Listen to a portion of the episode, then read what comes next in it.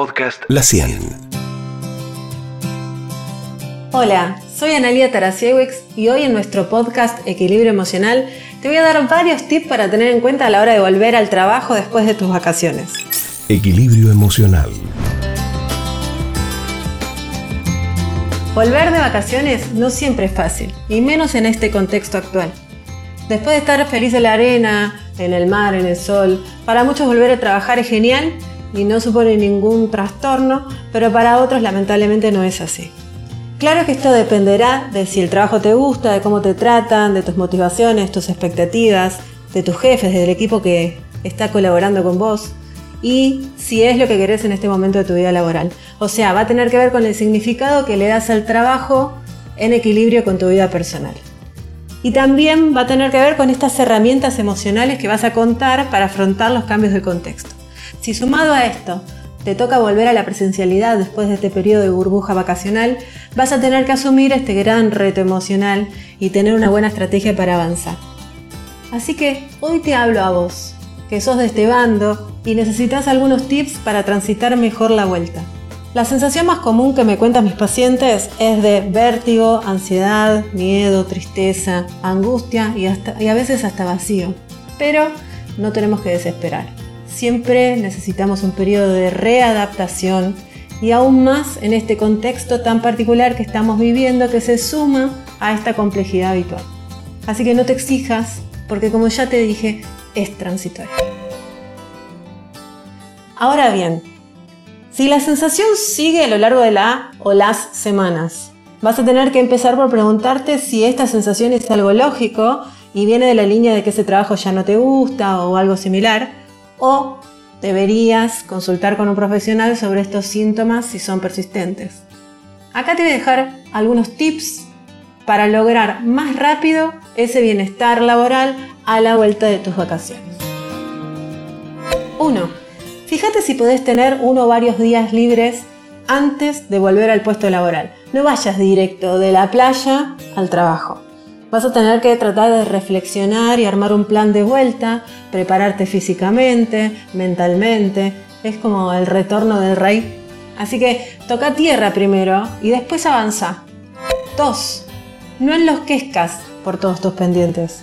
Vas a tener que hacer algunas técnicas. Yo te sugiero una que se llama la técnica del semáforo.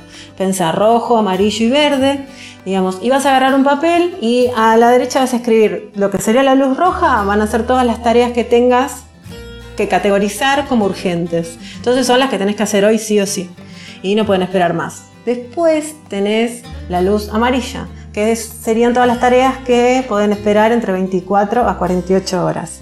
Y la verde vendrían a ser las cosas que te pueden relajar mucho más, que pueden ser después de las 48 y puedes programarlas. Así que también estaría bueno que puedas como prever situaciones y consideres los imprevistos. Estos imprevistos que te van a ayudar a como a mitigar estos porcentajes de desvíos de tus tareas y las vas a poder poner en el flujo siguiente de información. Así que no te preocupes, si vos las prevés, vas a tener en cuenta que vas a poder movilizar este semáforo.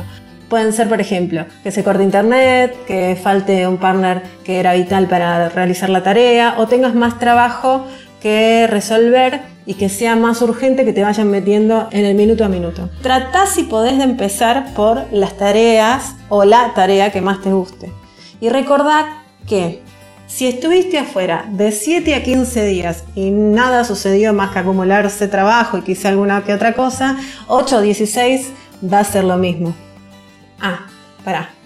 Y el plan no vale si vas a trabajar más de lo estipulado o te vas a llevar, digamos, trabajo a casa, porque lo que tenés que hacer es un plan que sea entre 8 a 9 horas de trabajo y que puedas contabilizarlo, si no vas a tener que repensar.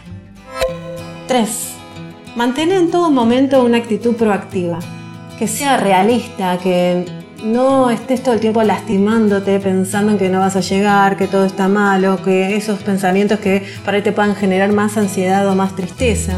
Trata de armar lo mejor posible este plan y si no te sale, pedí ayuda. Busca alternativas. Siempre hay un jefe, un compañero, alguien de otra área con quien puedas hablar, con quien puedas descargarte y poder pensar un poquito más. Y si puedes delegar, también hacelo, digamos, este es el momento. 4.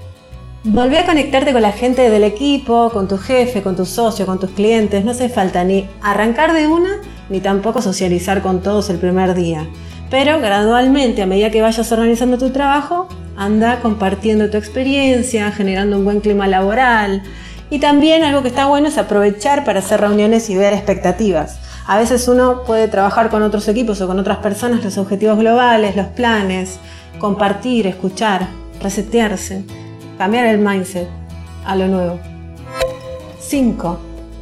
Suma hábitos saludables en tu vida. Siempre me voy a poner firme en este punto porque podemos hacer mucha organización en la agenda, en las tareas, con nuestros jefes, etc. Pero si vos no tenés una buena rutina de comida, de sueño, horarios claros, actividad física y este cuidado emocional, psicológico, y puedas hacer hincapié en la prevención del estrés laboral y el manejo de la incertidumbre, todo lo otro va a estar como medio tecleando. Así que si hay planes desde la compañía, que muchas lo tienen, sumate. Y si no los hay, arma el tuyo y generalos desde tu ámbito particular. Y como siempre te digo, si te sentís que no vas a poder solo, trata de pedir ayuda profesional. Cuando practiques todos estos puntos me encantaría que nos cuentes y nos cuentes bien qué te hizo. Así que muchas gracias por escucharnos y te esperamos la próxima. Nosotros siempre estamos aquí desde este ciclo de podcast Equilibrio Emocional aportando nuestro granito de arena. Así que viví mejor y trabaja mejor. Podcast La 100.